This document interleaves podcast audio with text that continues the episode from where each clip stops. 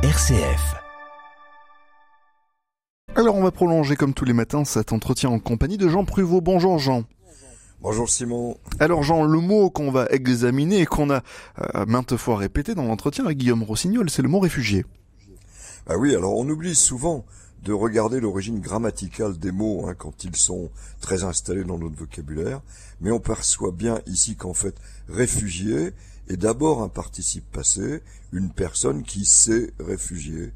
Alors ce devrait être très exceptionnel, mais hélas, la situation étant devenue internationalement fréquente, par abréviation, eh bien, est né le mot une ou un réfugié. Oui, un participe passé euh, substantivé qui a donc une définition précise dans nos dictionnaires, Jean.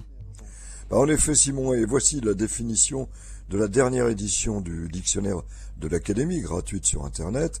Personne que les guerres, les révolutions, les persécutions ou les catastrophes naturelles ont contrainte à fuir son pays, sa région d'origine, avec euh, des exemples hélas éloquents quant aux situations internationales que nous vivons, une colonne, un camp de réfugiés, et en 1945, euh, voilà l'exemple encore, l'Europe fut le théâtre d'un immense mouvement de réfugiés.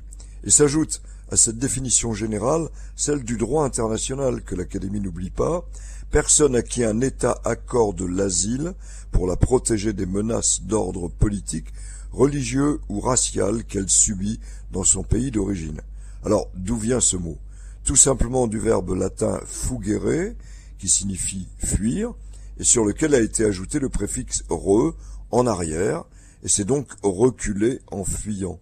C'est en 1120 que le mot refuge entrait en français, alors que le mot réfugié ne serait attesté qu'en 1573, avec bien vite, hélas, la notion de réfugié politique. Mais nos dictionnaires font aujourd'hui déjà mention d'un autre type de réfugiés, les réfugiés climatiques.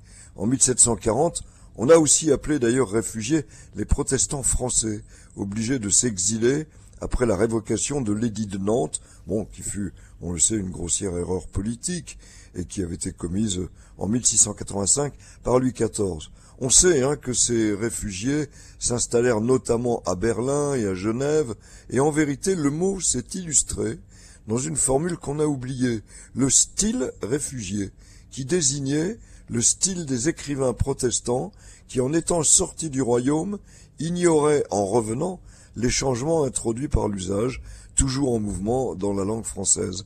Ben, c'est une belle démonstration du fait qu'une langue ne cesse jamais d'évoluer. Le mot réfugié est d'ailleurs à mes yeux, en termes de style, hein, presque paradoxal. Et pourquoi donc, Jean? Eh bien, en vérité, phonétiquement, réfugié est un mot d'une grande douceur, et pourtant il désigne des situations horribles.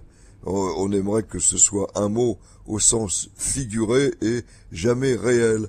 Alors, figuré eux, au féminin, euh, c'est d'ailleurs l'anagramme de réfugié. Bah, si on pouvait retenir que l'anagramme, ce serait bien. Oui, ça serait toujours bien, effectivement. Merci beaucoup, Jean Pruvot, d'avoir été avec nous. On vous retrouve demain, 8h22. À demain.